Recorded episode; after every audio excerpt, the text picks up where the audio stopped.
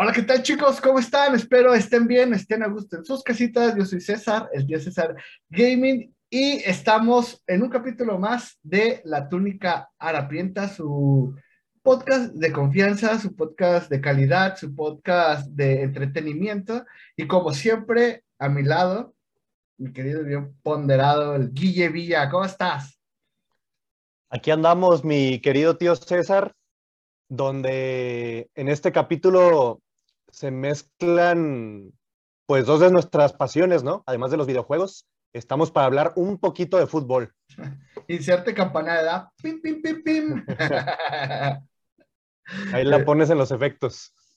A ver, el, el, el que edita, por favor, hay unas campanadas. eh, pues sí, precisamente, quien no ha visto el tema es, y es muy, muy bravo y pone capítulos sin ver los temas, pues un 10 de 10 también. Pues aquí estamos con FIFA versus Pro Evolution Soccer o FIFA Winning Eleven. No sé cómo le vamos a poner, pero más así. Así que el día de hoy puedes llamarme el FIFAs, ¿qué te parece? Porque estoy para defender el infame lado de Electronic Arts. Guille el FIFAs Villa, Villa señor. ¿Y tú, tú eres el Winning Eleven o cómo, cómo quieres ser? ¿O prefieres Ya. el Pro Evolution? No, a mí, dime, llámame eh, Castolo Ordaz. si entiendes la Ah, bien. referencia. Bien jugado, bien jugado, sí, sí.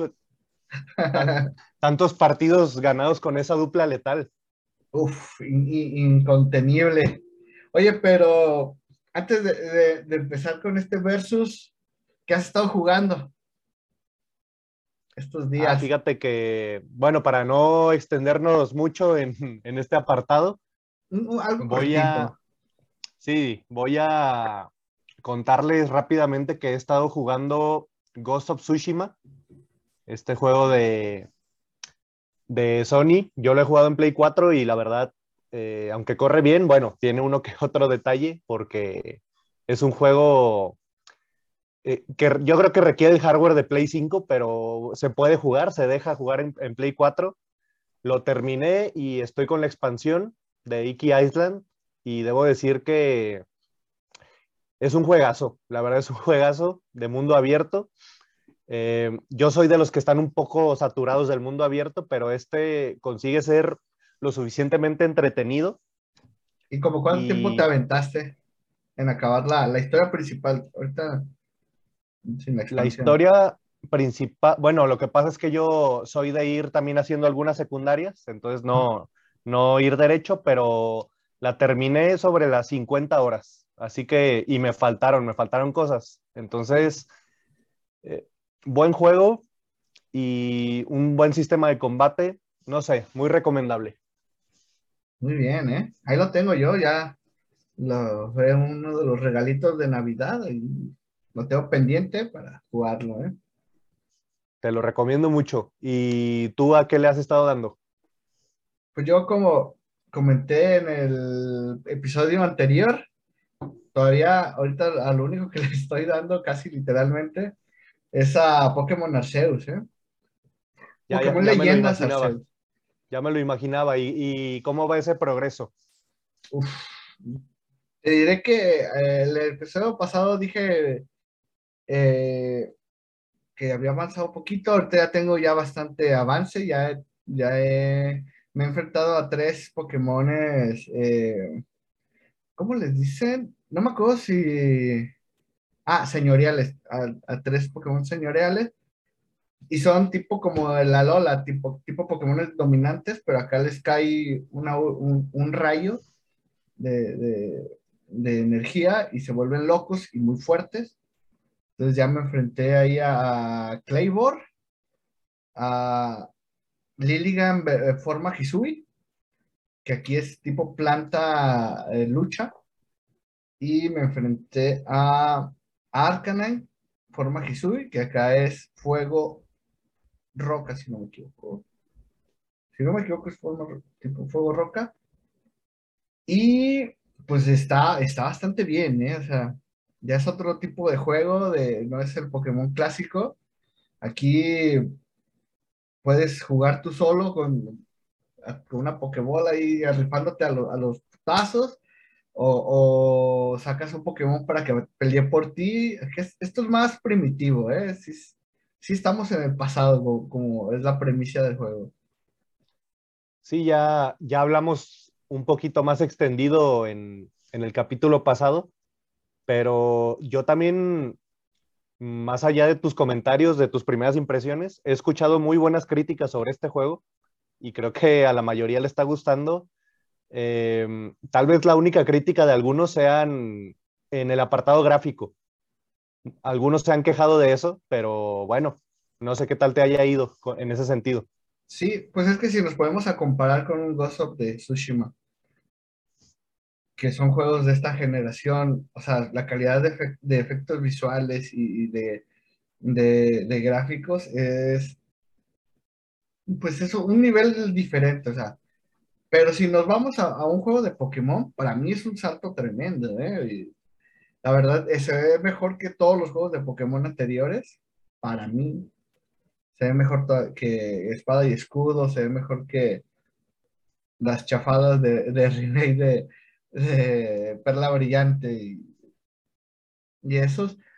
Así que para mí, no, no hay queja en el apartado, porque si es un salto gráfico eh, eh, memorable y esperemos que sigan, sigan avanzando por ese tema.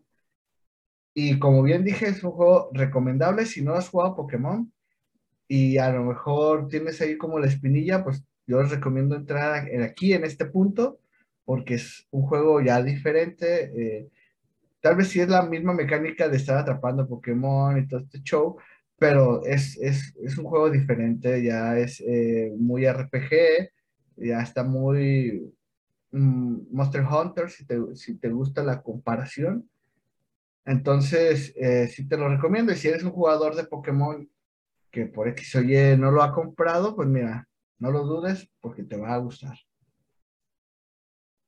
Y bueno, pasando ahora sí directamente al versus. A ver, ¿cómo, andas de historia, Guille? ¿Qué fue primero, el huevo o la gallina? Que diga, FIFA o Winner Eleven. Ah, bueno, este, habrá que ver porque tenemos que Winning Eleven tuvo un antecedente, me parece. ¿Qué me puedes decir? Bueno, si nos vamos a eso, fíjate que a pesar de ello, yo ahí tenía mis dudas, pero me estudiando un poquillo eh, para, eh, para aquí el tema. Increíblemente fue el FIFA. FIFA fue aún Así, ¿sí? Aún así fue el FIFA. Y ¿De qué años estamos hablando? Fíjate, para ser casi exactos, el FIFA salió a finales de 1993. Ya por ahí de la de la época de ¿qué consola salió? En, eh, en el 93 que, que, salió pues el FIFA 94 salió precisamente para, eh, a ver, aquí lo tenía, no puede ser que se me haya ido, ¿eh? Mira, aquí súper rápido con la magia. Bien, eh, salió a ver qué tenemos. Super Nintendo Entertainment System, mejor conocido como el, el Super Super Nintendo aquí para los cuates. Muy bien, yo este llegué a jugar juegos de fútbol en Super Nintendo, efectivamente pero yo le entré de lleno en el PlayStation 1. No sé cómo fue tu caso. Sí, fíjate, como que, que antes del PlayStation, eh, yo creo que fue como, era como muy ocasional jugar juegos de fútbol, ahí está como divertidillo, pero no era, no era muy metido en el tema, hasta como dices, hasta que llegó el PlayStation. Pero fíjate, el, como te digo, a finales del 93 salió el FIFA y a finales del 94, o sea, casi un año después, fue cuando salió el International Superstar Soccer para, pues, para los compas aquí en, este lado del charco. Y, Jiki World Soccer Perfect Winning eh, en Japón, así se llamaba precisamente, y salió también para el Super Nintendo. De ese sí que tengo recuerdos. Eh, como te digo, no jugaba muchos juegos de fútbol, pero creo que, que estaba de base ese juego. Por lo menos yo, los amigos que conocí que tenían Super Nintendo y tal, eh, efectivamente tenían el International Superstar Soccer. Aunque como dices, tal vez FIFA salió primero, pero también es que va por zonas. O sea, a mí en mi ciudad, en mi contexto, bueno, me tocó que en ese tiempo era más popular International Superstar Soccer. Y, y pues así con las diferentes generaciones, en algunos lugares fue más popular FIFA, fue más popular Pro Evolution, hasta que últimamente, en, en, años anteriores, pues FIFA sí arrasó en ventas a comparación de, de Pro Evolution a, a nivel mundial, pero bueno, ya iremos paso a paso. Sí, porque ahí yo que te refieres ya pues del Play 3 para, para acá, para para el futuro. Sí, así es, porque también Pro Evolution tuvo su reinado muy claro por ahí del, del PlayStation 2. Y el Play, donde... Play 1, Play 2, yo creo. ¿eh? Sí, también, también. Este, en Play 1 tal vez de repente estaba más competido, aunque sinceramente en calidad yo creo que tenía más calidad por Evolution. Eh, FIFA siempre se ha defendido con sus propias, sus propias características y sus propios argumentos. Y pues eso es lo que divide la comunidad, a fin de cuentas, ¿no? Licencias, ¿verdad? eso es, eso es. Ese es su mayor fuerte, así es. Es correcto. Bueno, yo creo que en estos años del Super Nintendo, creo que no vamos a, a, ver un versus, porque la verdad yo también el FIFA no lo toqué en esta época y sí jugué totalmente el Pro Evolution, bueno, International Superstar Soccer. Me acuerdo, no sé si recuerdas, que te le podías barrer al, al portero, al, al, árbitro, y luego el, árbitro te iba a sacar una tarjeta y tú te ibas corriendo y el árbitro te seguía. Sí, hasta, hasta que te alcanzaba. Hasta que te daba alcance y tómala la tarjeta. Era muy divertido. Yo, yo creo que ese tipo de detalles deberían volver, ¿eh? O sea, eh, sabías que te iba a expulsar, o sea, estaba bien aplicado el reglamento, era tu castigo, pero meterle ahí un, un poquito de diversión, ¿no? incluso, no sé, que te le pudieras barrer al, al entrenador del equipo contrario, algo así, que ya sabes que te van a expulsar, pero hay cosas que se hacen por diversión. Sí, aunque yo creo que con en esta época de, cancelación y de la generación de cristal, creo que se vería mal que te le barras, te le barras al árbitro y, oye, es un accidente. No, y mira, incluso ya también entrando en temas espinosos, en, en FIFA, que bueno, hoy vengo a defender a FIFA, eh, en los últimos, tú podías tener como entrenadora a un avatar que tú hicieras, ¿no? Y era un avatar femenino. Y tenerlo ahí en la banda. También lo mismo, sería polémico que tú puedas agredir con un jugador a la entrenadora. O sea, aquí pasan muchas cosas y bueno, tal vez es por ese tipo de cosas que se mantienen ahí en un ambiente seguro.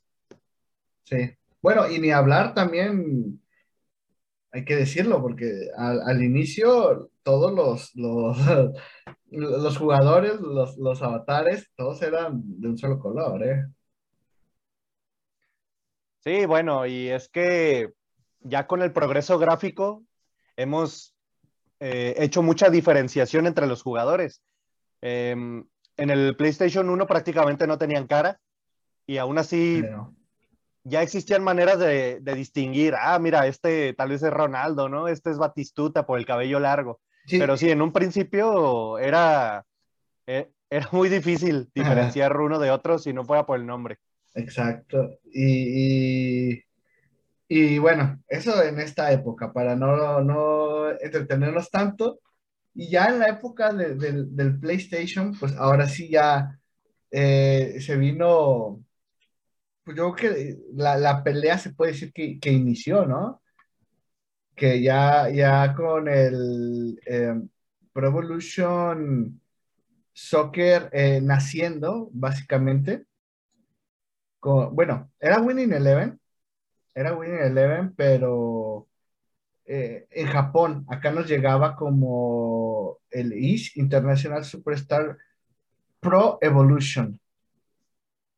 Eh, ¿Te acuerdas de, ese detalle que en Japón era Winning Eleven? Sí, sí, claro. De, de, hecho, yo como muchos otros jugadores seguramente en la consola de PlayStation 1, bueno, pues por aquel entonces estaba la piratería a todo lo que daba y en todo lugar. Como ahora, Incluso... Sí, bueno, pero mira, este... No había tanta forma de, de taparlos, creo. Sí, aparte, mira, hoy existen, por ejemplo, compras de juegos de manera digital. O sea, en la, como te digo, en la época de PlayStation 1, yo recuerdo que prácticamente todos los PlayStation que podías ver de tus amigos, así, estaban chipeados. De, la piratería estaba muy a la mano, te vendían los discos hasta en la tienda, en cualquier parte. Y yo, pues como niño que era, ¿verdad? Con, con eh, pocos ingresos para adquirir juegos originales, pues claro, llegué a recurrir a la piratería y yo muchas veces tuve Winning Eleven en japonés, totalmente en japonés. No sabía lo que estaba haciendo, pero con tanto tiempo libre, ahí te dabas cuenta de, ah, mira, este es un partido amistoso y este como que es una liga. Llegabas, ¿no? Picándole a, los botones, llegabas al partido. Sí, sí, o sea, el camino se hace al andar y así mis hermanos y yo andábamos ahí. Fíjate, incluso lo que llegamos a, ver, que era, era muy difícil llegar ahí con los menús en japonés, logramos editar los nombres de los jugadores. No sé cómo llegamos a, la conclusión de ir pasando pantalla, pantalla, pantalla, hasta que editaba los nombres. Y entonces ya decías, ah, voy a editar los de la selección mexicana y ya el portero pues se me figura que es Campos y ya le escribías con letras occidentales Campos y así. Y poquito a poquito ya íbamos teniendo los equipos con los nombres eh, que nosotros conocíamos, pero sí, yo, yo muchas veces jugué el Winning Eleven original, o sea, en japonés. no inventes. ¿Qué, qué detalle, pues cosas que pues, veo muy difícil que se vuelvan a repetir. Sí, y te hace apreciar muchas cosas de ahora, ¿no? Como, te digo del FIFA de las licencias, que es su mayor fuerte, pues, no sé, tienes jugadores de la liga rusa y todos con su, con su nombre real, sus estadísticas reales como eh, edad, peso, altura, todo esto. Y en aquel tiempo eran tiempos de usar la imaginación bastante. Sí, sí, de hecho. Y, bueno, aquí empezamos ya con, con se empezaba pues la, la, problemática, el, ese versus que, que bueno, eh, tenías con, con, el Winning Eleven o el Pro Evolution, tenías em, pues las selecciones, sí, pero los equipos eran, eh, no, me acuerdo, no me acuerdo ni de los nombres, son nombres súper rarísimos el Cataluña o algo así, ya decías, ah, este es el, Barcelona, ¿no? ¿Cómo olvidar al, Man Red de toda la vida? Uh, el, Man Red, United. El Man Blue. el, algún London. Eso, el London. Y, sabes que en los Winning Eleven de PlayStation 1 estaba efectivamente la, la modalidad de Liga Master como la conocemos pero era una sola liga con por ahí de 16 equipos. Es decir, en esa liga estaba el Barcelona, el Madrid, el Ajax, el, el Bayern Múnich, el Manchester United, y todos estaban en la misma liga. Una liga Premier, ¿eh? bueno, una liga Master literal. Sí, eh, es, que por eso nació con el nombre de Liga Master, porque como no tenían muchos equipos, pues los metieron a todos ahí en el mismo saco y así te enfrentabas a todos en la liga. Ah, pues está bien, está bien. Y, bueno, aquí en esta época ya fue cuando pues el hardware ya lo permitió y el FIFA pues el FIFA vino, vino ya de inicio, se puede decir, eh, ya licenciada con la, la, Bundesliga, la Serie A, traía la Liga de Escocia, jugaba esa madre, pero bueno, ahí estaba, la de España, la, la Liga de Estados Unidos, increíblemente, la Liga de Francesa, la, la, Premier League, la Serie A, la Liga de, de, de, Malasia, la Device y la Liga la Sueca. Creo que está bastante bien para la época, creo yo. Está súper bien eh, para los amantes de, de, la estadística en el fútbol como, como yo. Eso era magnífico, por eso, aunque yo jugaba Winning Eleven y me gustaba mucho, me gustaba comprarme de, de repente uno que otro FIFA, precisamente por eso, porque traía los jugadores de prácticamente todo lo que tuvieran, todo estaba licenciado.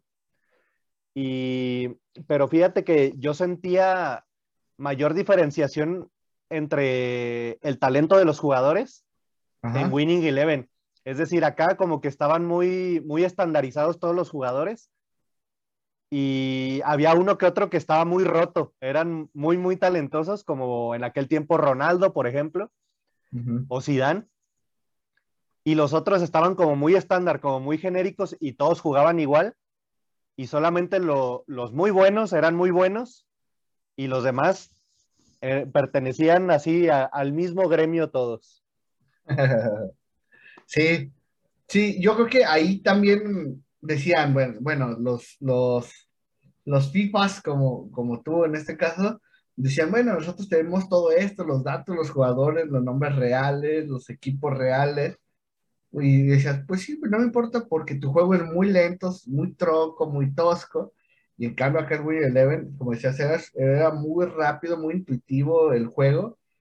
Y, y se respetaba mucho eso, como dices tú de repente desbloqueabas ahí a, este Maradona que por ahí estaba escondido y se notaba la, diferencia, o, simplemente con los que ya tenías, ¿no? Que de repente jugabas con Rivaldo o Romario, eh, la rompías, la verdad, se notaba, la, jugar con, Brasil era alto pedo. Como, en la vida real, o sea... Como ahorita, sí, sí, sí. Como siempre. Sí, siempre en las generaciones de fútbol, pues había equipos muy temidos que todos querían agarrar cuando jugabas ahí en el versus contra tus amigos y que incluso en las reglas caseras de cada quien, pues a veces estaban baneados, ¿no? De que no se vale agarrar a Brasil. En aquel tiempo siempre era Brasil. Sí. Sí, sí. Y de hecho, yo aprovechaba, eh, yo, ¿cuántos años tenía? Yo que sean 7, 8 años, 9 por ahí, eh, yo no estaba muy empapado de, nombres, por ejemplo, de Alemania, pero sí sabía de historia, entonces yo sé que, yo sabía que Alemania era una bestia, y yo agarraba a Alemania sin saber de jugadores ni nada de cómo jugaban, y yo tenía un equipo fuerte.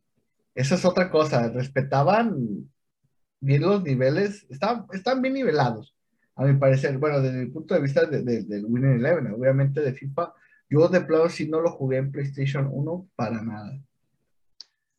Sí, como te digo, Pro Evolution respetaba más las estadísticas. O sea, un jugador con fuerza máxima se notaba velocidad, se notaba el tiro, el pase, cada estadística yo sentía que contaba más. Y en FIFA no lo sentía tanto así, estaba más por otro lado, por el lado de, de tener todo legal, todo bonito, con nombres reales. Y mira que también tener el FIFA te servía bastante para el Pro Evolution, porque como Pro Evolution no tenía los nombres reales de jugadores o de equipos. Ah, bueno. Yo, yo me documentaba en el FIFA, ¿eh? decía, a ver, vamos a ver este jugador cómo se llama, y luego me iba para el Pro y les cambiaba los nombres. Entonces, yo también me pasaba horas y horas en el Pro Evolution editándolo todo para que tuviera los nombres reales. Eh, buena esa, ¿eh? Buena esa. Y, bueno, fíjate que qué buena idea, ¿eh? porque nunca se me ocurrió. sí, hay, hay, que usar las herramientas que uno tiene, ¿no? Y en aquel tiempo, como te digo, como recurríamos a, a, lo piraña, pues ahí no era muy caro tener un FIFA y un Pro Evolution. Eh, eh, es correcto. Y bueno, ya en la, en la era del, del, PlayStation 2, el primer juego que salió para PlayStation 2 de, de bueno, de, de, este nivel fue el FIFA el 2001 y en, en, el, en el Pro Evolution fue el Pro Evolution Soccer 1 o mejor conocido como Win Eleven 5. Y aquí, bueno, ya traía el FIFA, pues el FIFA pues incluyó más ligas, o sea, ya traía la liga brasileña, traía la liga alemania, alemana, eh, la belga, la noruega, la de Corea del Sur, increíblemente, eh, sí me sorprende un poco eso, la liga de Israel, de Grecia y hasta la de Austria, más las que ya habíamos nombrado, no voy a decirlas todas otra vez. Eh, sí. Y mira, también algo que no comentamos es que haciendo uso de sus licencias, también FIFA tenía juegos exclusivos de cada Copa del Mundo. Es decir, eh, paralelo a, a, sus juegos principales, sacaba otro juego que fuera nada más de la Copa del Mundo, que digo, estaba medio truculento ahí porque igual podía ser un modo de juego en, en cualquier FIFA, pero ellos lo sacaban como un juego aparte. Y, y esos juegos ese año sacaban dos, dos juegos de FIFA, el World Cup. Sí, y, y solían triunfar los, los, de, los de la Copa del Mundo, es. También se vendían bien y, y, todos los que llegamos a jugar FIFA también teníamos alguno de, de un mundial. Sí, yo también, eh, ahí sí, ok, fíjate. ¿Por qué? Porque trae todo, el, traía todo decorado, todo como si fuera el de la temática del mundial y, y te sentías pues dentro literalmente del mundial. Y, y, ahí podías, bueno, era como esta fantasía de llevar a tu país a, a la final y ganarla. Pues mira, era una forma de lograrlo. Veces. Así es, solo así. Bajo mi mandato. y, y, y, bueno, en el PlayStation 2 con el Winning Eleven 5, bueno, yo creo que toda la vida del PlayStation 2, Winning Eleven ganó, ¿eh? Para mí. Mira, no, no tengo mucho con qué competir porque la verdad eran grandes, grandes juegos, mm, pero podemos ver las diferencias. O sea, en apartado gráfico me parece que los dos estaban bien, estaban a la altura. Sí, la verdad es que FIFA, si algo ha tenido desde el inicio, es que, que tiene buenos gráficos. Sí, discutiblemente, este, tal vez FIFA tenía mejores gráficos, pero quién sabe, ¿eh? o sea, tenían estilos ligeramente diferentes. También en la música yo me fijaba mucho de que FIFA parece que a, a base de billetazos solía tener canciones comerciales, sí, canciones conocidas, que, que, algunas eran incluso éxito en, en la radio. Y Winning Eleven pues le tiraba a otra cosa. Eran canciones no muy conocidas, pero muy, muy, muy pegadizas, muy pegajosas. Las canciones de los menús y todo sí. se quedaban contigo y las relacionabas con el juego. Entonces, ahí también en cuanto a música, cada quien puede tener su, su visión particular y su preferido entre los dos. Sí, de hecho.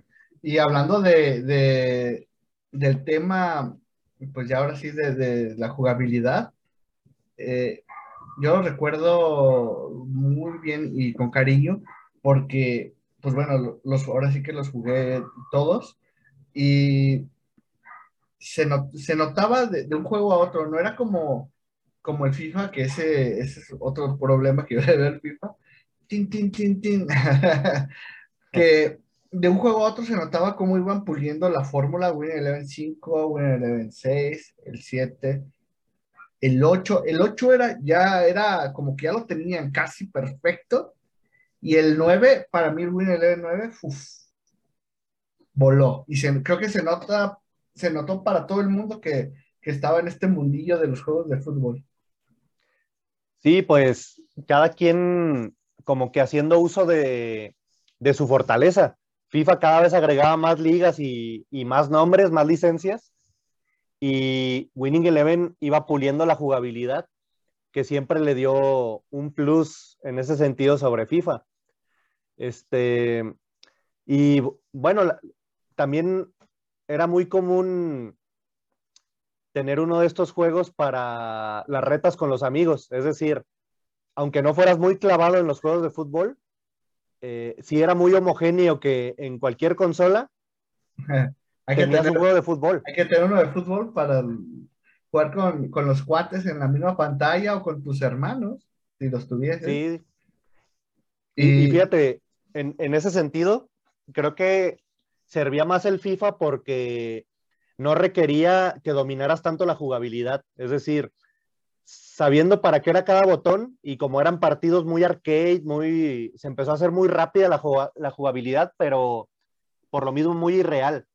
Eran partidos que metías goles de media cancha, terminaban 10, 8, o sea, y, y, por eso mismo, igual si tus amigos tampoco jugaban mucho juegos de fútbol, les podías poner FIFA y bueno, se, se armaba, se armaba en la red.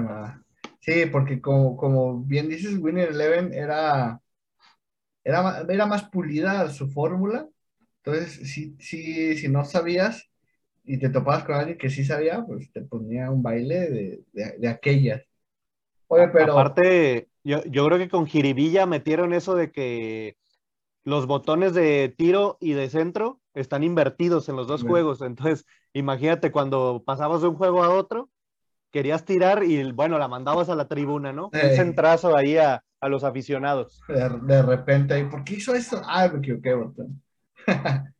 Así pasaba. Y en, de aquí, de hecho, aquí también yo de FIFA no, no, no, recuerdo mucho, pero tenía ya esta, el modo carrera o, o eso salió ya hasta, hasta el PlayStation 3.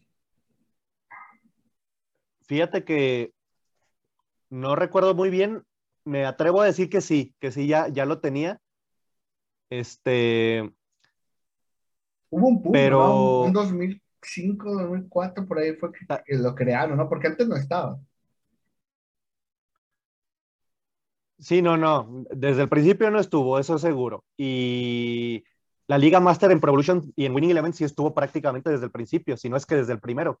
Pero sí se agregó el, el modo carrera a FIFA y lo mismo, escogías un equipo, pero ya con jugadores reales, que era la diferencia con, con, con Winning Eleven. Tú en Winning Eleven escogías un equipo de los que tenía disponibles, como el Man Red, por ejemplo, el Manchester United, pero te lo daban con los castolos, los famosos castolos, que era el, el cuadro comandado por este famoso jugador ficticio que nos dio muchas alegrías, ¿no?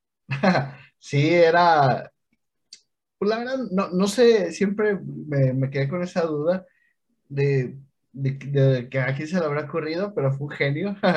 El hacer sus propios jugadores de, de Konami, de, Winning Eleven, y eran jugadores, si no malos, eran, eran muy del promedio, entonces te servían, sí te servían, como bien dices, por ahí estaba el, un 10 indiscutible Minanda. Jugadorazo, este, recordamos otros como, bueno, cabe aclarar que fueron cambiando un poco sus nombres a lo largo de las ediciones o entraban unos y salían otros, pero recordamos a Jiménez, a Espimas, a, al portero Ibarov. Ibarov, imbatible. Stremer, que era un, un férreo defensa también. Claro, claro, estaba este eh, Valeni, este. ¿Defensa también? Que sí, era defensa, creo que era francés, muy alto, muy robusto, entonces era duro de pasar, muy lento. Teníamos al amo del medio campo Dodo. Ah, italiano. buenísimo, ¿eh? ¿Y qué tal su acompañante, este Louga? Creo que así se pronunciaba, ¿no? Louga. Sí. era, era, era, era, un medio campo eh, lleno de creativos y de, y de buenos jugadores. Y, y, como dices, este, fue todo un acierto porque le agarrabas cariño a estos jugadores, los agarrabas eh, siendo pues bastante inferiores, al menos en cuanto a estadísticas, a los equipos que te enfrentabas. y cuando sacabas un resultado difícil de que un gol en el último minuto de Castolo, que era la estrella del equipo. No, no vete. oye, pues e, era, era un gran logro, lo sentías como un triunfo. Y yo creo que tenía un poco ese sentimiento de jugadores de, de llano, como, de, como que eran semiprofesionales y tú los llevabas al estrellato. Y claro, a medida que avanzabas, los ibas sustituyendo por jugadores profesionales, pero siempre era, era el agradecimiento de que ellos te dieron tus primeros puntos y tus primeras victorias en la Liga Master. Sí, pues si te acuerdas un poco de este, precisamente de, Minanda, ya, ya, ya en el juego ya estaba, ya estaba grande, andaba, no sé, creo que empezaba a hacer la Liga Master y andaba ya en los 34, creo por ahí. Entonces yo a él jamás lo vendía, jamás me deshice de él. Y ya cuando tenía alguien que lo sustituyera, pues era a banca y él siempre entraba, o sea, siempre que le daba que jugara los últimos 10, 15 minutos del juego, pero siempre entraba y se retiraba eh, en el equipo. Ya no me llegaba la, alerta ahí de que Minanda es su último partido, se va a retirar.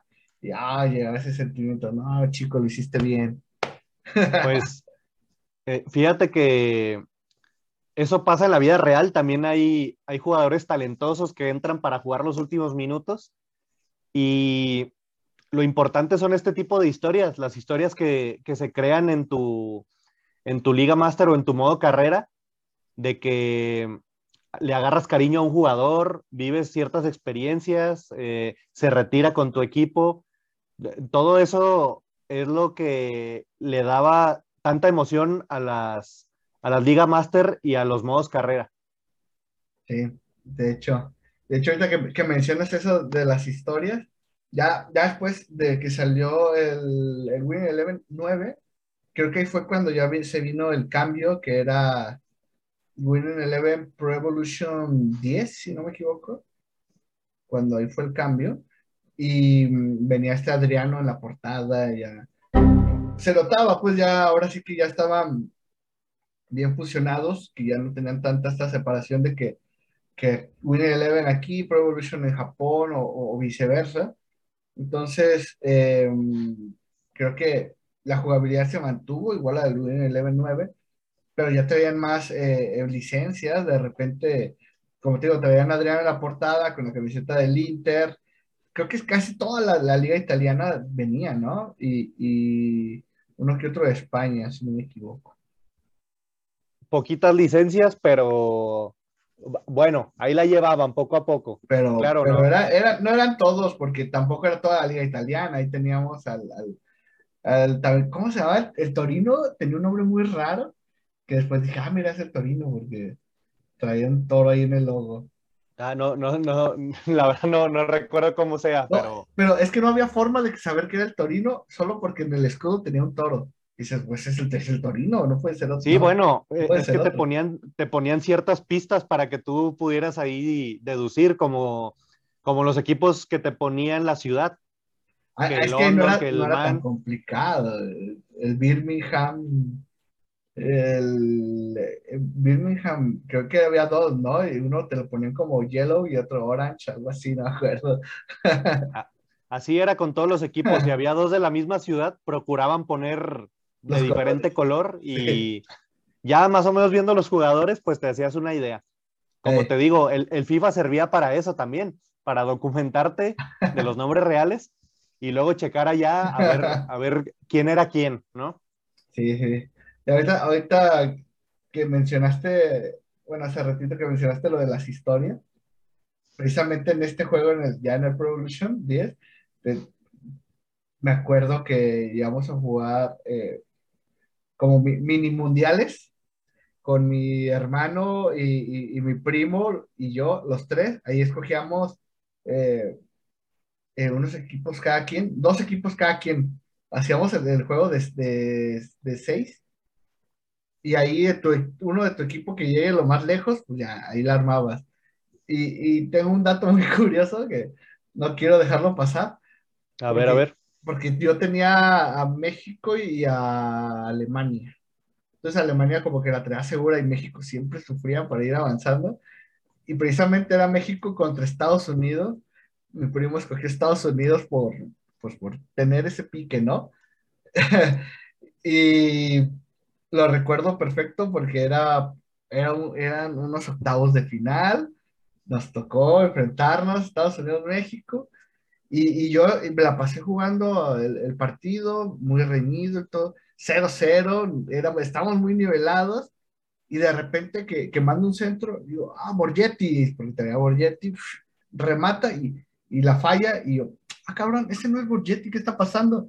Ya, pausa de volada, ah, cabrón, no, Borgetti no estaba jugando, y yo me saqué de onda, y, y, y mi primo me, me, echaba carrilla como que, yo me lo tomaba muy como que si fuera real, y la verdad es que yo me, yo me divertía bastante, y, y precisamente dije, ah, salte, no me acuerdo ni quién estaba, salte, metí a Borgetti, y de, de último minuto, el último de esquina, centro, Borgetti remata, gol y gané el partido.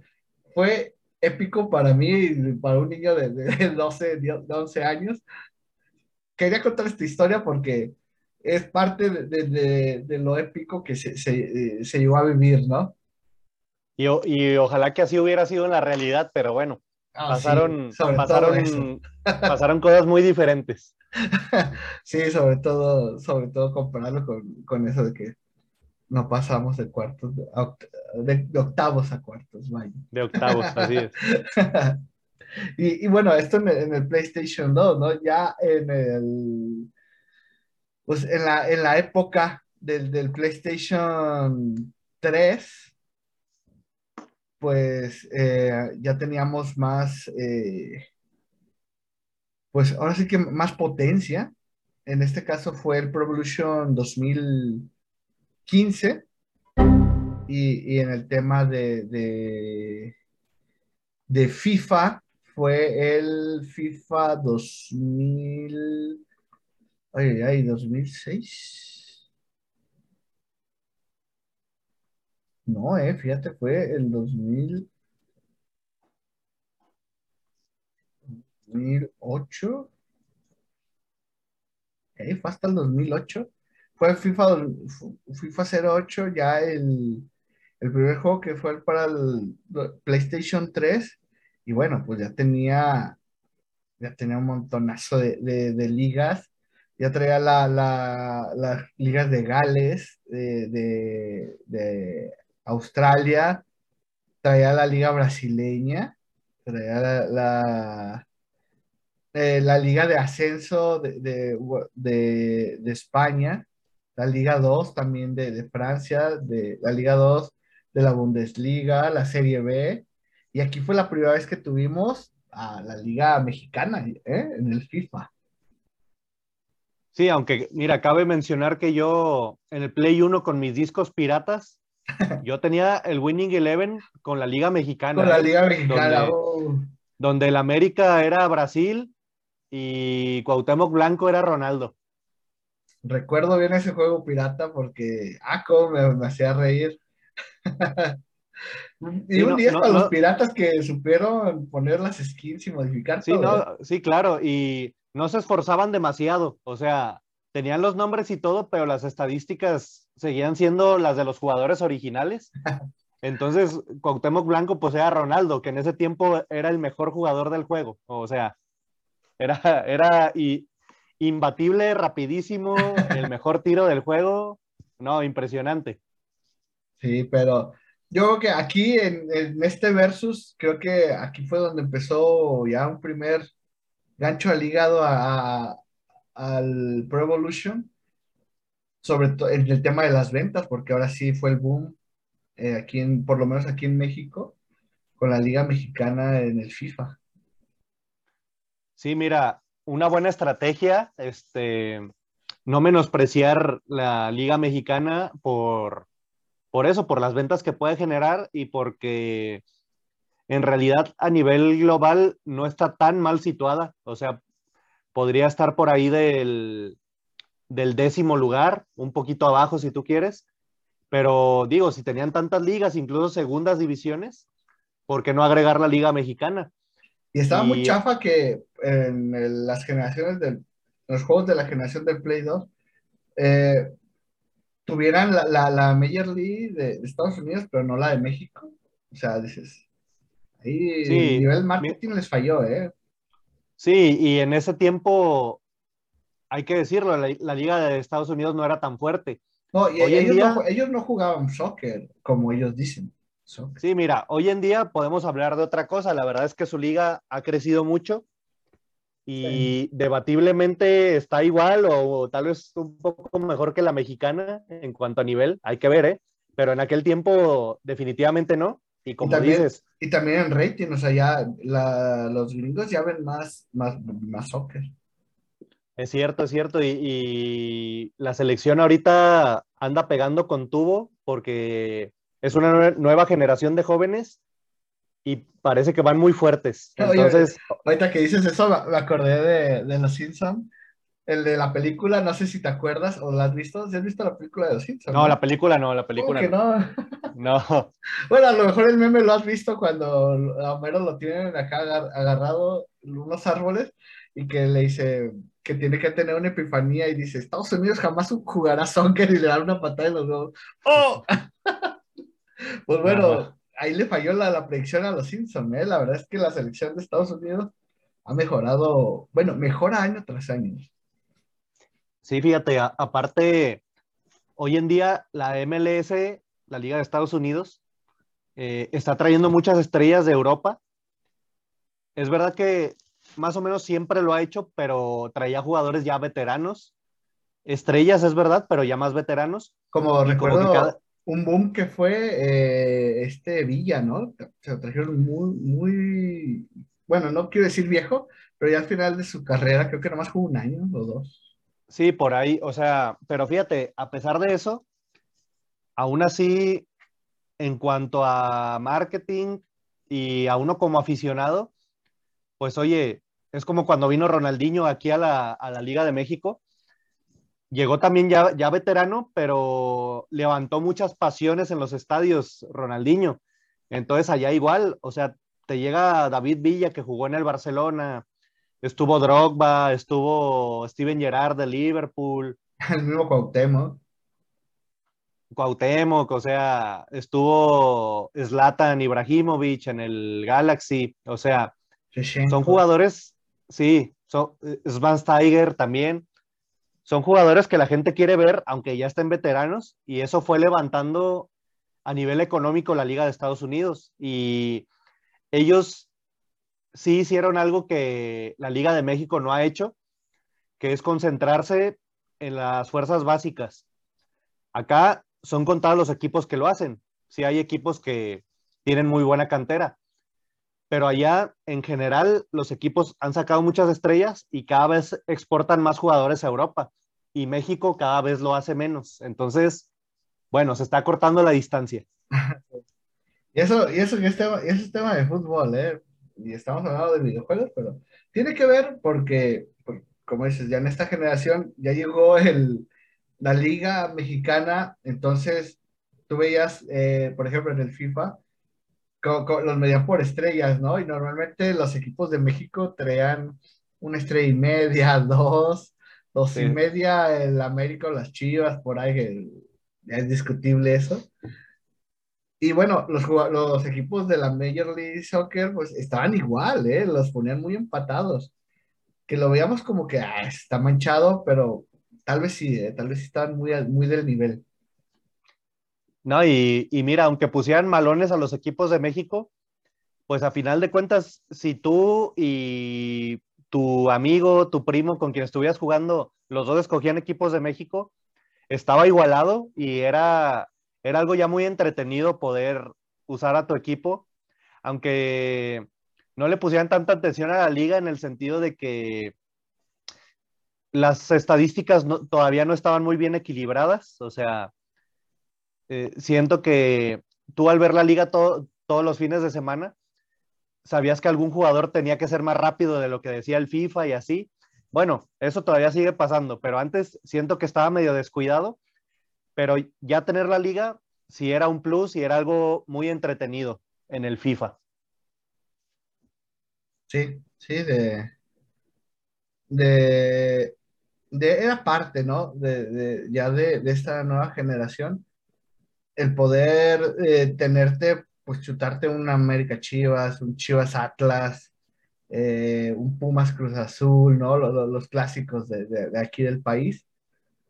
Y, y bueno, de repente también, ¿no? A, a jugar un, un Chivas eh, Real Madrid, eh, no sé, por, por dar un ejemplo, un, un Necaxa contra, no sé, contra eh, el Bayern Múnich, ¿no? E- Esa era como, como la gracia de, de, ahora ya tener tu, tu equipo en, en esta, en esta consola. Y bueno, también esta consola nos trajo un nuevo modo de juego. No sé si salió igual para ambos, o si salió primero en el Pro Evolution y luego en el FIFA, que es el modo leyenda. No, no, ahí, ahí tengo una duda ahí, ¿eh? Sí, ¿te, te refieres a jugar con un solo jugador? ¿O qué es esto del... sí, ya, ya, ya jugar, eh, ya cre- creabas, bueno, la ventaja que yo le veía, por ejemplo, aquí en el, en el Pro Evolution, que yo creo que para mí es, es mejor, pero bueno, ya, ya- ahorita, los- ahorita lo vamos a debatir.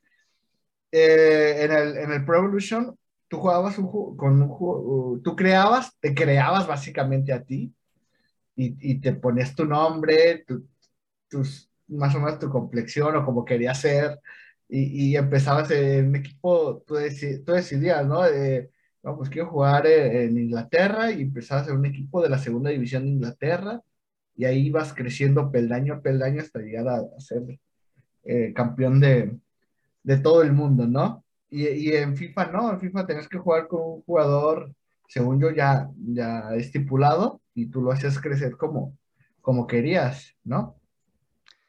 Sí, me, me parece que ya en juegos muy recientes fueron cambiando eso y ya podías crear jugador y ya tenía las dos opciones. Ya fuera un jugador ya existente, que mira, también está, me gusta esa, esa opción porque a veces tú eres admirador de un jugador y pues te gusta seguir su carrera como, como si tú fueras. Incluso un jugador que aún es joven, puedes ahí como que hacer pronóstico de cómo va a ser su carrera, dónde va a jugar y todo. Y este, este modo de juego en ambos juegos es interesante y le agrega frescura. La verdad, yo, también lo jugué, pero fíjate que de repente me, me, enfadaba un poco que mis compañeros se ponían ojetes y no me pasaban el balón. Sí. ¿no? O, sobre o todo al ejemplo, inicio, sobre todo al inicio de, Sí, claro, pues oye, sí, si eras bastante malón, ¿quién te la iba a pasar, no? Pero también yo que en la vida real siempre fui eh, defensa o jugaba en posiciones defensivas, ya en, en, el juego no era tan práctico porque no había tanta emoción y, y, como en la realidad un error te costaba un gol. En cambio, si Entonces, te ponías de delantero... Sí jugaste, llegaste a jugar de, de defensa. Sí, claro, claro. Yo, yo jugaba de defensa y era interesante, por ejemplo, guardar la posición, cuidar el fuera de lugar. O sea, eso a mí me gustaba, pero entiendo que era más llamativo estar de centro delantero. Eh, tus compañeros se llevaban a todo mundo y nada más te la ponían para que la metieras, ¿no? O sea. No, pero también era, era un arte, como dices, hay que estar cuidando el, el fuera de lugar y como defensa tienes que estar viendo a todos tus compañeros, bueno, tu, tu, tu línea defensiva y estar siempre caminando igual o, o, o, tratando de que, de que dejar al delantero fuera de lugar. Y es un arte. Yo digo, yo no lo podría hacer porque yo de defensa pues no jugué. Y si jugué, pues a lo mejor fue en el barrio, pero no jugaba nada. Y, y yo sí, yo jugaba de, ahora sí que en el juego de delantero, o llegué a jugar también de, de extremo izquierdo, que me gustaba mucho esa posición. Eh, en la vida real eh, nunca fui muy rápido, pero siempre me gustaba esa posición. Aquí aproveché. sí, y sobre todo eso era lo más interesante de, de este modo, creo. Lo que decimos de eh, cuidar la defensa, cuidar las marcas. Eh, en el caso de los delanteros, cuidar no meterte en fuera de lugar y hacer movimientos. Eso estaba interesante. O sea, ya fuera que tú jalaras marca o te salías o picabas a primer poste. Y claro, era confiar en la intuición de tus compañeros y en la inteligencia artificial para que te entendieran y te dieran el balón donde tenía que ser. Pero eso es lo interesante de este modo, creo yo.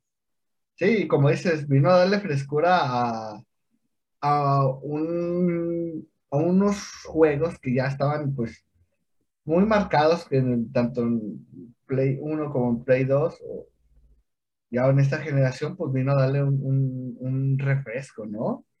Y, y bueno, el, en el tema de del FIFA, creo aquí que eh, todavía no, todavía no, nos, no hemos llegado al, al, FIFA Stream, ¿no? Que lo metían como un modo de juego. Sí, FIFA Street fue también un juego aparte. O sea, era como un spin-off de FIFA en el que efectivamente era, era fútbol callejero y se basaba mucho en los trucos y filigranas que pudieras hacer. y también fue muy exitoso, a mucha gente le encantaba, era muy divertido y era muy arcade. Digo, si FIFA de por sí es el juego arcade de estos dos, de Pro Evolution y FIFA, pues FIFA Street lo fue aún más. Y en entregas recientes, efectivamente se metió un modo parecido a, FIFA Street, se revivió, aunque ya no ha pegado tanto. los fans siguen con la nostalgia de lo que en su momento fue FIFA Street. Es que, es que yo, yo recuerdo que cuando salió sí fue un, un toque de, sabrosura eh, pues bastante diferente eso de estar jugando en la calle, en, un cuadrito casi como de, de, de básquetbol. Y bueno, podrías hacer magia con, escogías a Ronaldinho y era, pues era el ideal, ¿no? En, este modo de juego, que le salía todo, te salía todo a la primera, casi ni le movías tú. Pero bueno, ese era, era el chiste, ¿no? del FIFA Strip, que, bueno, en este versus que tenemos, pues fue también otro duro golpe y creo que creo que no desde entonces pues no se no se ha levantado eh, Pro Evolution. ¿Tú qué consideras? Sí, yo, yo creo que el inicio de FIFA Street fue propiciado por los comerciales que salían, en los que salían jugadores famosos eh, jugando dentro de una jaula esos, esos comerciales pegaron mucho. Me parece que eran de Nike, no recuerdo, no, no sé si tú recuerdes, pero... Eran de Nike, pero también era de Pepsi. Eh, sí, yo también recordaba como que de Pepsi. Entonces era como recrear esos anuncios que tú veías con, con jugadores como Beckham, Roberto Carlos, Ronaldinho, y, y, tú los jugabas en FIFA Street. También otro modo que vino como a, a darle frescura a FIFA fue un modo historia que pusieron, me parece que en, dos entregas de FIFA, en el que tú seguías la carrera de Alex Hunter, un jugador ficticio, obviamente, y en el que participaban una que otra estrella de fútbol real, ibas viviendo su historia, eh, sus inicios, cómo, cómo fichaba por otros equipos. Pero este, este salió para ya en Play 3 o salió ya en, Play 4? Fíjate que creo que creo que ya fue en Play 4. Porque fue el FIFA, a partir del FIFA 2017, ya fue este tema del Play 4. Sí, mira, de hecho creo que sí fue en Play 4. Lo, que pasa y la confusión es porque los FIFA seguían saliendo en Play 3. Sí. Nada más que no incluían todas las características, claro está. O sea, porque no las soportaba. Entonces, sí creo que ese modo fue exclusivo de Play 4, pero FIFA siguió saliendo en Play 3, aunque literalmente ya era el mismo juego. O sea, si de por sí no hay muchas innovaciones normalmente, Aquí sí, literalmente era el mismo juego, nada más con las plantillas actualizadas. Sí, de hecho, es lo mismo para, para Pro Evolution. Ya la innovación no era otra más que cambiar la camiseta o cambiar dónde estaba cada jugador. a pesar de que ya estaba el Play 4, pues, bueno, el Play 3 seguía saliendo como bien sabemos que vivió muchos, muchos años más. Y, y bueno, el, este modo de juego que hice estaba bastante interesante, ¿eh? Sí, ya era, era, era diferente, vaya. Yo, de hecho, no sé por qué no continuaron con él, porque estaba muy interesante. De hecho, había una parte en la que jugabas como un ancestro de, de este jugador. Entonces, era un partido como tipo en los años 50 o 60 con un balón de cuero y entonces la ambientación era, era antigua y eso estaba muy interesante, o sea, un modo historia creo que vendría muy bien, pero como sabemos, FIFA al pasar los años se ha ido concentrando cada vez más en el Ultimate Team, que a fin de cuentas es lo que le da muchísimo dinero y es lo que los jugadores, digo, creo que se ha notado que tanto tú como yo nos gusta el, juego offline, aunque también hemos probado el online y lo, hemos jugado bastante, pero nos gusta la Liga Master y el modo carrera. Y hemos salido perdiendo porque cada vez más se prioriza el juego online. No, y de hecho, bueno, ahorita vamos precisamente a, a ese tema que, bueno, ya en el PlayStation 4 creo que yo ya, se puede decir que fue la, la de, la Bacle, que aparte, también FIFA mejoró bastante su jugabilidad, o sea, ya no era un juego tosco, ya era un juego muy pulido, muy, muy, eh, pues ahora sí que rápido, ya era muy, muy, bastante real, y creo que Pro Evolution también, pero creo que pues ya tenías la jugabilidad y las licencias, pues ya no había forma de que te ganara ningún otro contrincante, ¿no? Sí, es que fíjate que al pasar los FIFAs año con año, mantenía la jugabilidad, pero como para darle un distintivo, le cambiaba un poquito. Por ejemplo, había FIFAs que se jugaban muy rápido, como dices, y eso se sentía muy arcade, aunque creo que ya no había tantas goleadas. Creo que también le pusieron atención al, juego defensivo. También, sí. Al portero. se fue, mejorando. Ah. Fue mejorando todo eso. Y ya al siguiente año solía pasar que ahora era un juego mucho más pausado para distinguirlo del, año anterior. Era más pausado, los, los pases los tenías que, que pensar mejor. O por ejemplo, si en un año podías explotar la mecánica de centro, cabezazo, gol, que solía pasar, o centro retrasado, diagonal de la muerte y gol. Diagonal de la muerte. Sí, al siguiente año se cuidaban mucho de eso, como para que no pudiera seguir explotando la misma mecánica año con año. Y, era eso, la, jugabilidad base no cambiaba demasiado, pero le iban agregando detallitos y le cambiaban un poco para que tú también ajustaras el chip y no, no pudieras empezar en la dificultad más alta en el nuevo FIFA, sino que tuvieras que regresarte y otra vez volver a aprender un poco antes de volverte bueno. Sí, sí, y eso es algo, pues, de, tal vez poco se habla, pero pues lo, está, está bien, ¿no? Supongo para que no, no se sienta que estás comprando literalmente lo mismo. Sí, o sea, de todas formas, claro que no estoy muy de acuerdo en cuanto a que no se innove tanto y cada vez ha sido menos, ¿eh? Pues Porque como te no puedes innovar si estás sacando un juego por año. E, ese es un gran problema, claro está.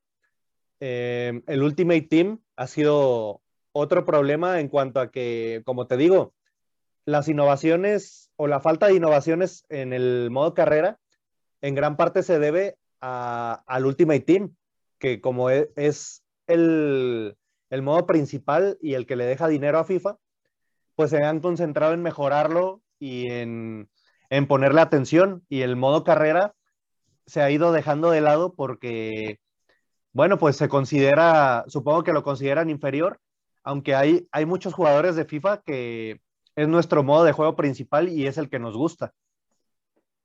Sí. Pero bueno, precisamente eh, eh, hablando ya del de, Ultimate Team y ya de, hablando de esta nueva generación, se puede decir ya de, Play, Play 5 y la Series y este show, creo yo que aquí sí se le adelantó, ¿no? El, el Pro Evolution, ahora llamado a partir del 2021 eFootball, creo que se le adelantó y, y, le ha comido un poco el mandado a FIFA y creo que FIFA tiene que pensar si sacar un juego base offline y separar el Ultimate Team o, literalmente que su juego sea puro Ultimate Team, así como lo hizo ya Pro Evolution, que ya adiós Pro Evolution, solo es eFootball. Eh, sí, bueno, hay varias cosas que comentar. Por ejemplo, mientras FIFA siga vendiendo, desafortunadamente creo que nos van a seguir colando un juego por año. Ojalá realmente eFootball le, le robe mercado, le coma un poco el mandado, le baje las ventas para que se puedan replantear cambiar el modelo de negocio. Sí, bueno, ahora de lleno es gratis. Sí, o sea, es verdad que al principio salió mal, salió con muchos bugs. Pues, hubo, todavía. sí, o sea, hubo muchos memes y mucha crítica por esto, muchas críticas negativas, este, pero ya desde, desde el punto que es free to play, o sea, tiene, creo que tiene mucho potencial. Sí tienen que arreglar todo lo que salió mal al principio, pero es un modelo de negocio interesante. Creo que sí puede jalar mucha gente que no, no, pues no quiera gastar en un FIFA nuevo, que pues aparte es carísimo. Pues es que estás, estás pagando por un juego eh, nuevo que, bueno, no sé cómo esté el, cambio en sus países, pero, por ejemplo, aquí en México, un juego FIFA nuevo te sale en 1400. Y aparte... Más, Anda por los 1007. Bueno, ya si compras la edición deluxe y todo eso, pero según yo la edición estándar normalmente sale en 1400. Y, y aparte de eso, pero le va sumando. O sea, si quieres la edición deluxe, bueno, Plat, Silver, eh, tanto. Si quieres la de, Gold Deluxe, 1007, como dices. Y luego, ya gastaste eso, y luego hay que comprar los sobres de, de, Ultimate Team si quieres estar en un nivel competitivo bastante alto en, en, en, el online. Y creo que te pone a pensar, dices, güey, pues mejor juego un juego gratis y ese dinero lo compro acá, me juego gratis, que de, de banca no, no pague nada. Sí, todo está en que realmente mejoren todo lo que salió mal en eFootball al principio. Eh, todos esos detalles gráficos y bugs en los que los jugadores hacían cosas extrañas. Que digo, FIFA no ha estado exento, ¿eh? también ha tenido sus bugs, pero, pero eFootball salió muy mal de inicio. Creo que ya han sacado parches, la verdad no sé en qué estado esté ahora mismo, pero es un proyecto a largo plazo. O sea, mientras lo sigan mejorando, yo sí creo que va a tener su éxito y espero que no, no se quede ahí, sino que sí le robe público a FIFA, como te digo, para que FIFA empiece a, a innovar, a plantearse lo que tú dices, tal vez o hacer dos juegos separados o tristemente eliminar el offline y hacer un juego como servicio, que no sea un juego nuevo cada año.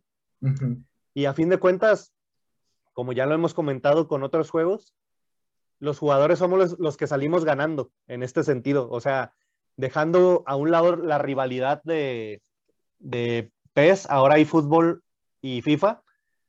Eh, la verdad es que este tipo de cosas nos convienen. Y fútbol nos conviene también a los que jugamos FIFA. Pues sí, sí, pero pues hay que ver cómo, cómo, va a evolucionar este tema. Porque bueno, yo sí, yo sí lo jugué para estar atento al tema de hoy y la verdad es que se juega bien.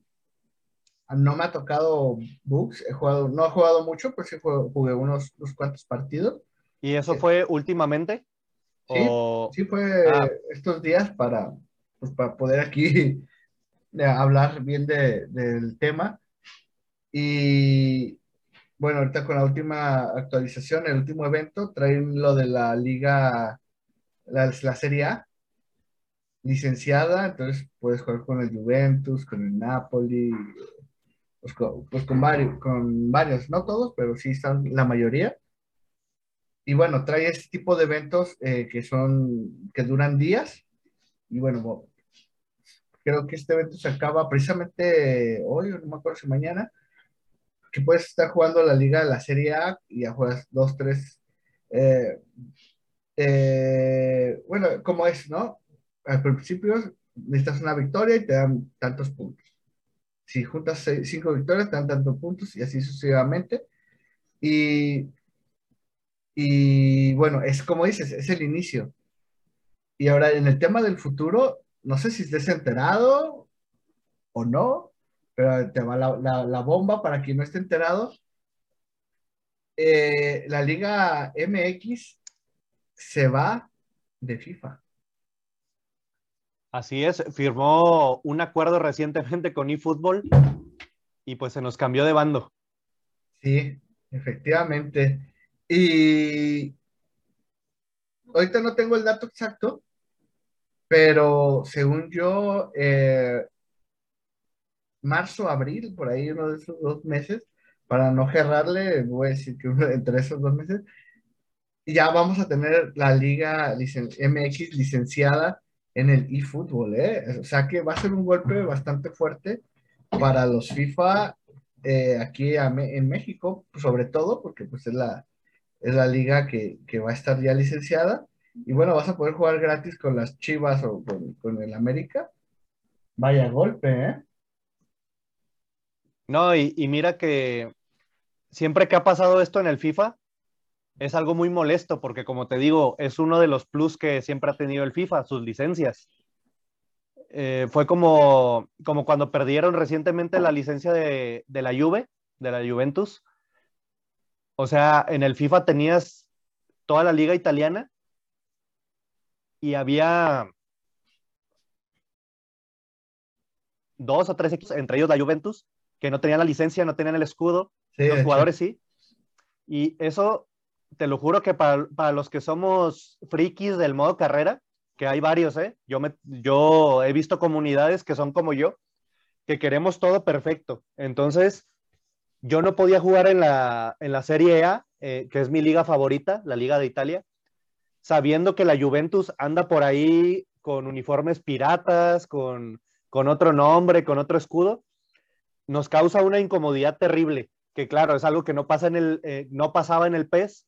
Porque, estamos acostumbrados. E, exactamente, o sea, y pues dices... Si, pagas por un FIFA, estás pagando por la licencia de todos. ¿Y que te salgan con eso? Es justo a lo que iba, sí, sí, exactamente, o sea, e, en gran parte estás en el FIFA por eso. Y entonces, pues no, la, la liga más completa en cuanto a licencias es la Liga Premier de Inglaterra, porque además tiene cuatro divisiones inferiores. Entonces, la mayoría de los jugadores de modo carrera nos concentramos en esa liga o en la alemana, que también tiene hasta tercera división, porque no tiene equipos con nada falso. Hay equipos de tercera división que también tienen su estadio real y así. Entonces, era la que preferíamos jugar precisamente por este tipo de cosas, que como te digo, siempre que FIFA perdía alguna licencia de lo que fuera ante Pro Evolution, sí era un golpe que realmente nos afectaba porque es algo muy molesto para nosotros. Sí, digo que se va a ser un tema recurrente, creo yo, porque pues también, según yo, ahí he visto un par de notas que FIFA ya no está muy contenta con Electronic Arts y creo que por ahí va el tema, ¿eh? Entonces, eh, Electronic tiene que hacer algo, porque bueno, en el tema ya de, de, este nuevo, nueva forma de, de, jugar, creo que eFootball ya dio el salto y como dices, tuvo sus problemas, sus fallos, pero él fue el primero, o sea, alguien tenía que dar el salto. Y FIFA, si, si, no hace algo, ya se le fue a la Liga MX, quién sabe quién más se vaya. Ahora, también hay un viejo dicho que dice, a caballo regalado no se le ve el colmillo. ¿Qué significa esto? Podrá salir bugueado y lo que quieras, pero si es gratis, bueno, pues no, no tienes mucho que reclamar. Bueno, y vas a jugar gratis con, un partido Chivas América o ahorita con el campeón, y con el Atlas, un Atlas Chivas y, y tu FIFA no lo tienes, como hay que, ¿verdad? Sí, sí, la, verdad puede ser un problema a largo plazo, pero bueno, sí, el, el, Ultimate Team sigue muy bien en cuanto a ventas, que es lo que le interesa a, a FIFA. Es donde está su principal ingreso, pero pues es un tema polémico porque podemos verlo como una casa de apuestas, literalmente, en la que intervienen menores. En uno que otro país muy pocos, pero ya ha pasado, se han prohibido esto de los, de los paquetitos que son loot boxes, o sea, estás comprando algo que es al azar, no sabes qué jugadores te van a salir, lo cual perfectamente puede relacionar con un casino y este juego lo juegan niños, básicamente va, va por ahí, o sea, sí. la verdad, creo que que FIFA puede meterse en problemas a la larga si sigue con este tipo de prácticas. Es correcto.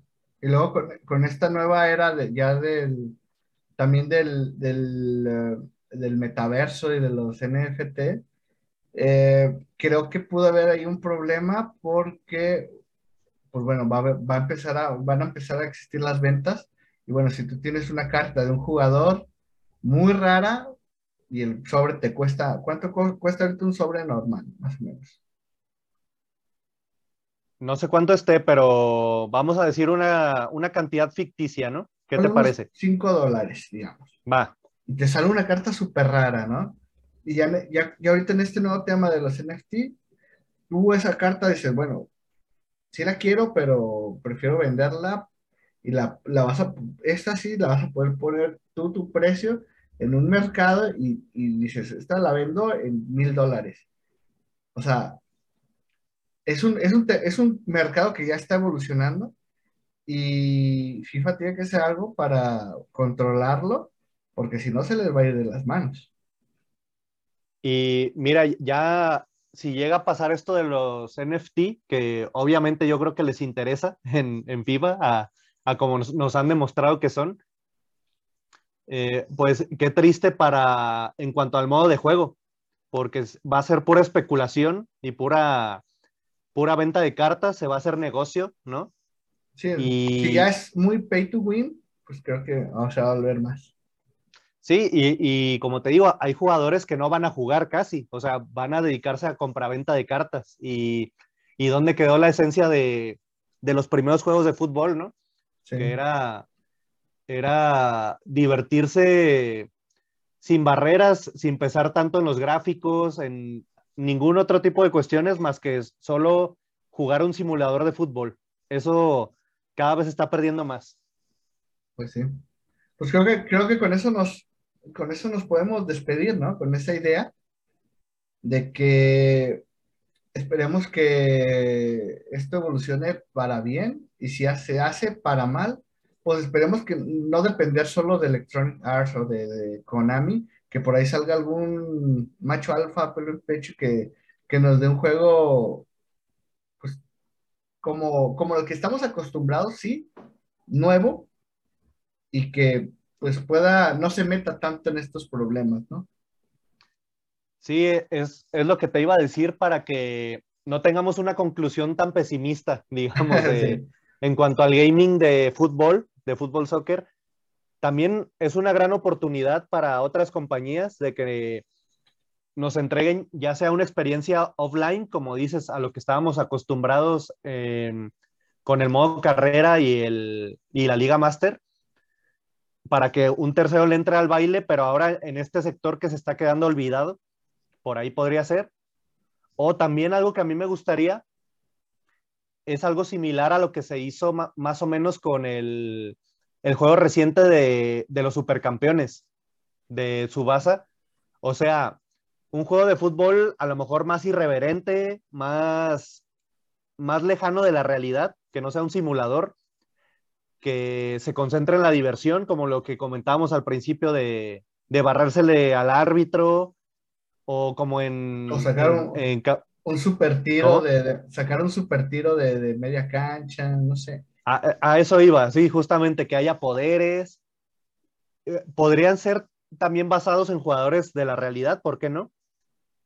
Eh, pero que exista eso, que existan elementos irreales como superpoderes y que también le agarren un poquito a lo que fue FIFA Street, en el sentido de que haya muchas filigranas y trucos casi imposibles de lograr en la realidad. O sea, eh, creo que hay lugar para hacer cosas nuevas y para alejarse de lo que está haciendo FIFA y e eFootball. Hay un terreno fértil que ojalá se aproveche por el bien del gaming. Muy bien. Pues con eso, yo con eso nos despedimos. No hay mejor, no hay, no hay otra forma que, que decirlo. A lo mejor sí hay, pero me, me gusta esta, esta, esta onda ya más eh, a favor de, los videojuegos y no tanto de las transacciones eh, electrónicas y, y, pues bueno, ojalá y se dé. Eh, estoy como Tío César Gaming en Facebook, Tío César Gaming en Instagram, ahí me pueden seguir, recuerden que estamos, hacemos directos de lunes a viernes a las 10 de la noche en Facebook y pues nada, Guille, ¿dónde te podemos ver? Estoy como Memo Villadama en Instagram y solamente ahí y claro, en cada capítulo de La Túnica Harapienta. Es correcto, querido profesor.